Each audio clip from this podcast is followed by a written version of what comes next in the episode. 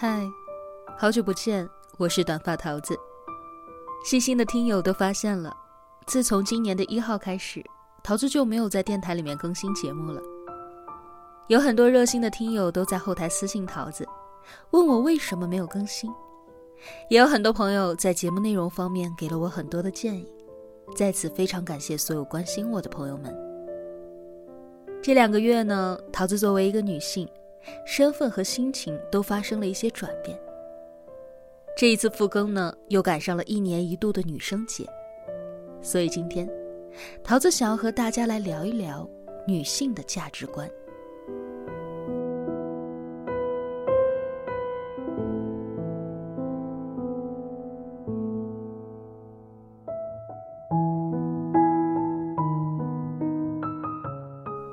不知道大家有没有观看《乘风破浪的姐姐二》？节目一上映呢，就引发了网友们的热议。那英跳舞像跳大神，但是唱歌却依旧是开口跪。张柏芝舞姿生硬，但还是凭借着一首熟悉的心愿令人泪目。容祖儿唱歌跳舞几乎全能，早就已经不再是那个只会挥着翅膀的女孩。有人问。为什么大家一边无情的吐槽，一边却又津津有味的追看节目呢？我想，就像节目传递出的主旨一样，展现出丰富多样化的女性价值观，诠释出自信奋斗的她力量，让更多女性从中感受到自我价值的体现。我们看着姐姐们不断的成长，其实也在内心不断激励自己做出改变。然而，我今天要讲的姐姐，她没有流量，也不会唱歌跳舞。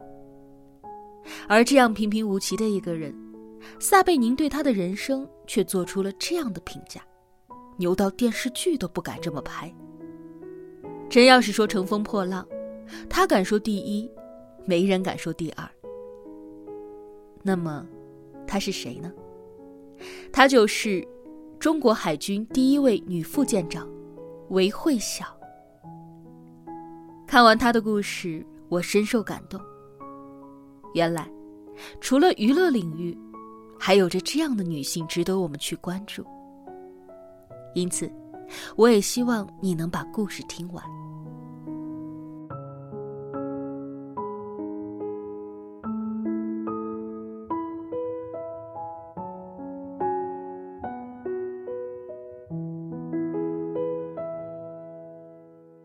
身体和灵魂必须有一个在路上。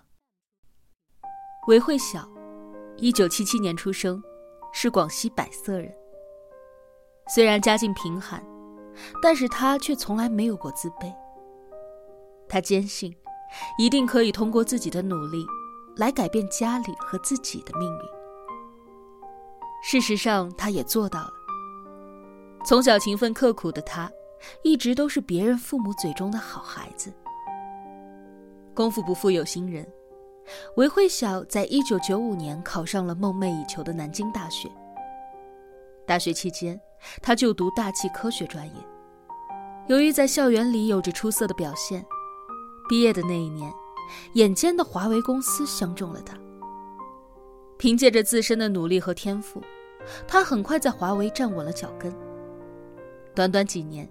就出任公司高级副总裁秘书，以及行政助理，甚至还被评为金牌白领，被领导赏识。在华为工作了几年，他已经年薪百万，没有什么经济负担。按照这样的路线，韦慧晓想要更上一层楼也不是难事。然而，他并不满足现状，在众人羡艳的目光当中，他突然提出了离职。转身进入了考研队伍。二零零四年，他以第一名的经验成绩考入了中山大学硕博连读地球科学系。跨专业无疑也为他带来了巨大的挑战。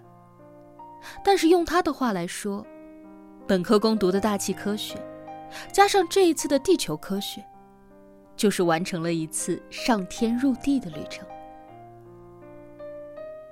可能他也不知道，自己的这些决定，正在为后来的参军做铺垫。二零零六年，正在读研究生的韦慧晓，突然决定休学去西藏支教。在西藏林芝支教的时候，他用真挚的情感和学生交流，也和当地的百姓增进了友谊。我们志愿者的任务，不仅仅是教学，更重要的是要当好西藏与外界交流的窗口和桥梁。我们的快乐和积极。会是藏汉的进一步和谐相处、共同进步的催化剂。随后，他又参加了环球洲际小姐大赛，凭借个人外形的优势，荣获中国特区赛区的十佳称号。在别人看来，韦慧晓的这些经历就像是游戏人生，而在他看来，这只不过是他探索自己的多种方式。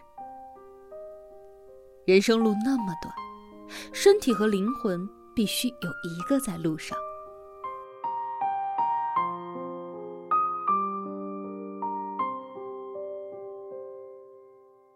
热爱是马不扬鞭自奋蹄，把生活玩出各种花样的他，终于在二零零八年迎来了人生的转折点。那一年，他有幸成为了北京奥运会的志愿者。并且获得了北京奥运会残奥会优秀志愿者的称号。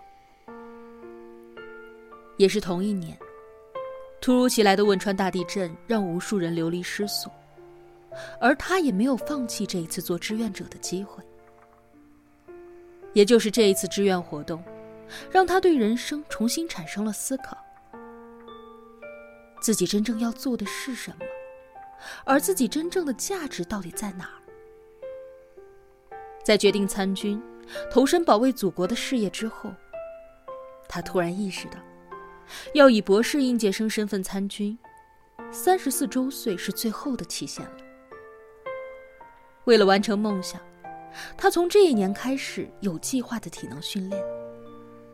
虽然过程很辛苦，但他也从来没有抱怨。二零一一年，韦慧晓博士毕业那年。决定抓住最后的机会。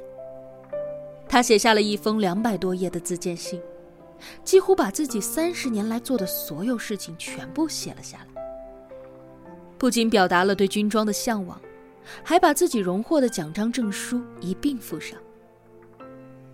朋友看到他的举动，十分的不解：“好好的事业不干，偏偏要去吃苦，你是傻吗？”对此。他立场十分的坚定，干事业的机会有很多，但能够干一份关乎于民族崛起的大事业，这是人生最幸运的事情。我爱航母，我愿终生嫁给航母。三天后，部队打来一个电话，表示要对他进行考察。他听到消息之后，内心终于明白了“漫卷诗书喜欲狂”的含义。当你遇到自己内心热爱的事情时，就会有那种马不扬鞭自奋蹄的状态。我现在就是这种状态。二零一一年一月，韦慧晓穿上了蓝白相间的海洋迷彩，被分配到了航母部队，参与辽宁舰接舰工作，真正开始了乘风破浪的生活。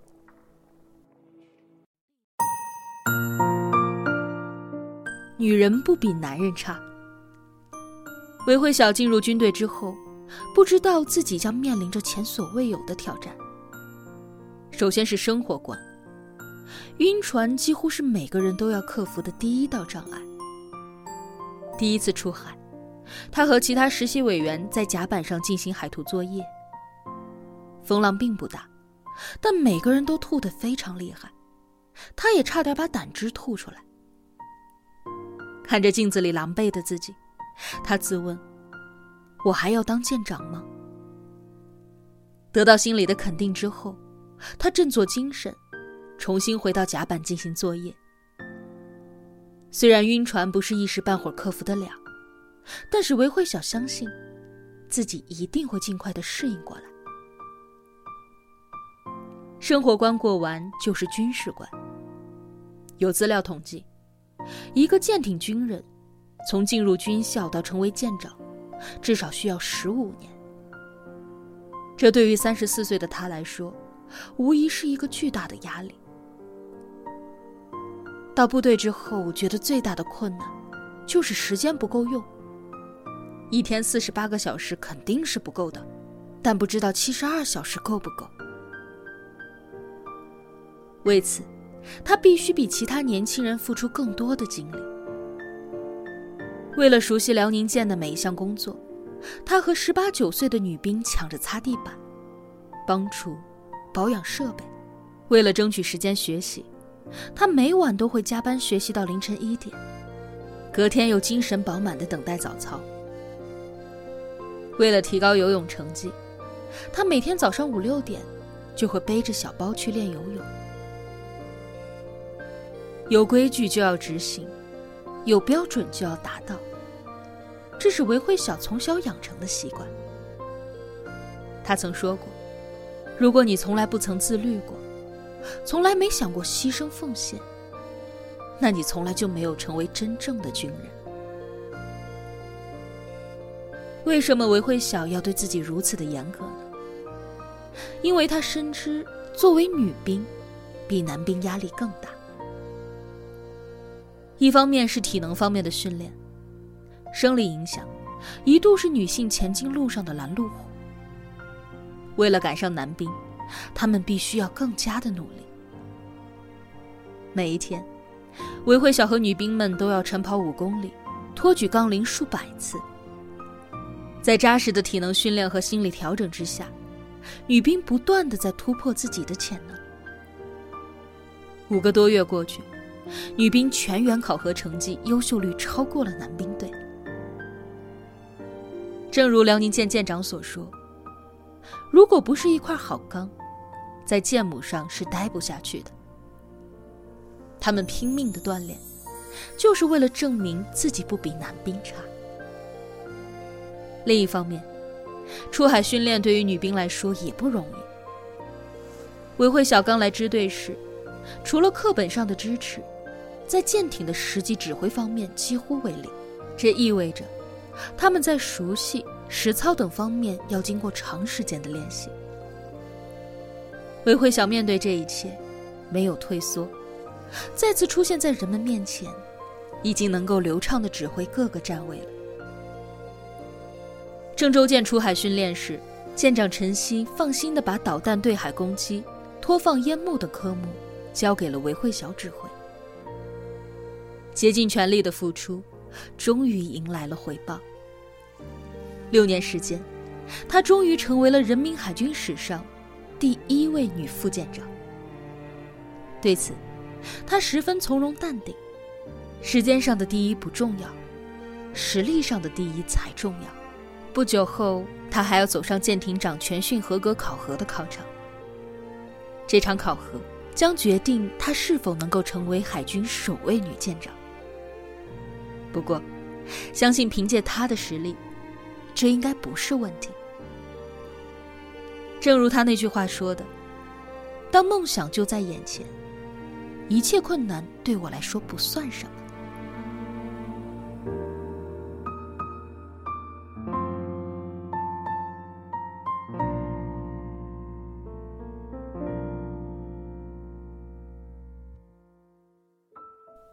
追梦的女人最美丽。纵观韦慧晓的人生，可以说十分精彩。在华为荣获金牌白领，前途光明，却依然辞职去考研。考上研究生了，又中途休学，跑去西藏林芝当志愿者。三十四岁博士毕业之后，突然决定参军保卫祖国。正式进入海洋军队之后。花十六年就成为了中国海军史上第一位实习女副舰长。走到今天的位置，看似容易，却花费了他二十三年的时间。而对于参军的决定，他从来也没有后悔过。记得他参加开讲了时，曾经提及有人让他放弃考研，给他一份年薪百万的工作。撒贝宁听完，质疑他是不是真的不感兴趣。他一番话十分霸气。有两种价值观，一种价值观呢，是戴着非常昂贵的手表，好显示出来自己身价百倍；另一种价值观，就是我这种价值观，一块不贵的手表，因为我戴过了，所以身价百倍。撒贝宁听完，不禁为其叹服。了解他的人都知道，钱不是最重要的。实现自我价值才是最重要的。在入伍的自荐信当中，他说过一句话：“生命里有了当兵的历史，一辈子也不会感到懊悔，而且必将是我此生最值得自豪的里程。”可见，他对自己的事业是发自内心的热爱。诗人陈子昂曾写过这样的诗句。干时思报国，拔剑起蒿来。时至今天，韦慧晓还在保卫祖国的道路上勇往直前。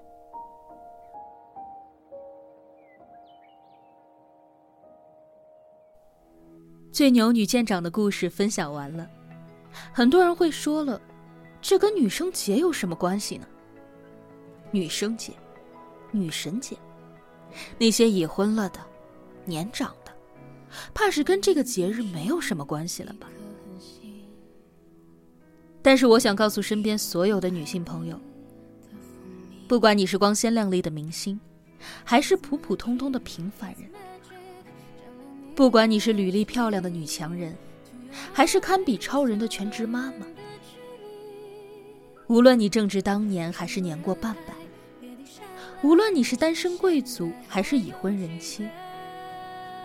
只要你敢活出自己的价值，让自己过得漂亮、洒脱，那么你就是当之无愧的女神。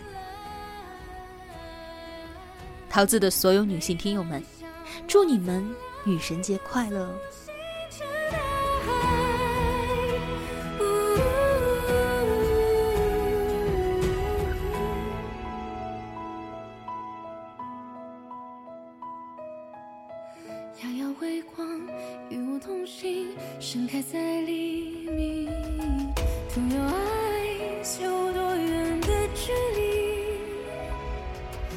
穿过人海，别停下来，趁现在还有期待。